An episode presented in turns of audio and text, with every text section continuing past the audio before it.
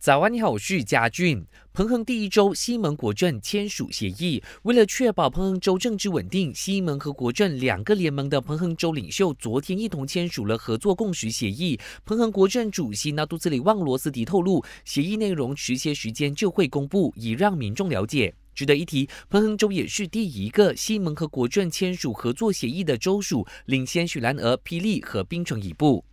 滨州行动党内的倒槽传闻依然挥之不去。秘书长陆兆福昨天再一次辟谣稳定军心，强调党主席林冠英和曹官友没有不和。行动党中央执行委员会一致支持曹官友担任滨州首长，直到任期结束。他就说，党内没有倒槽行动，现在没有，未来也不会有。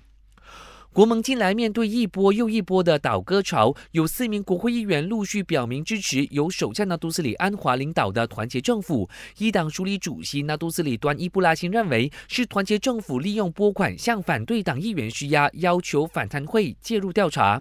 尽管党内有人窝里反，但国盟主席丹斯里莫尤丁坚信不会遭到盟党背叛。莫尤丁直言，无论一党土团党还是民政党，都难以单打独斗，因为选民支持。的是国盟这个联盟，因此他认为一党不会离开国盟。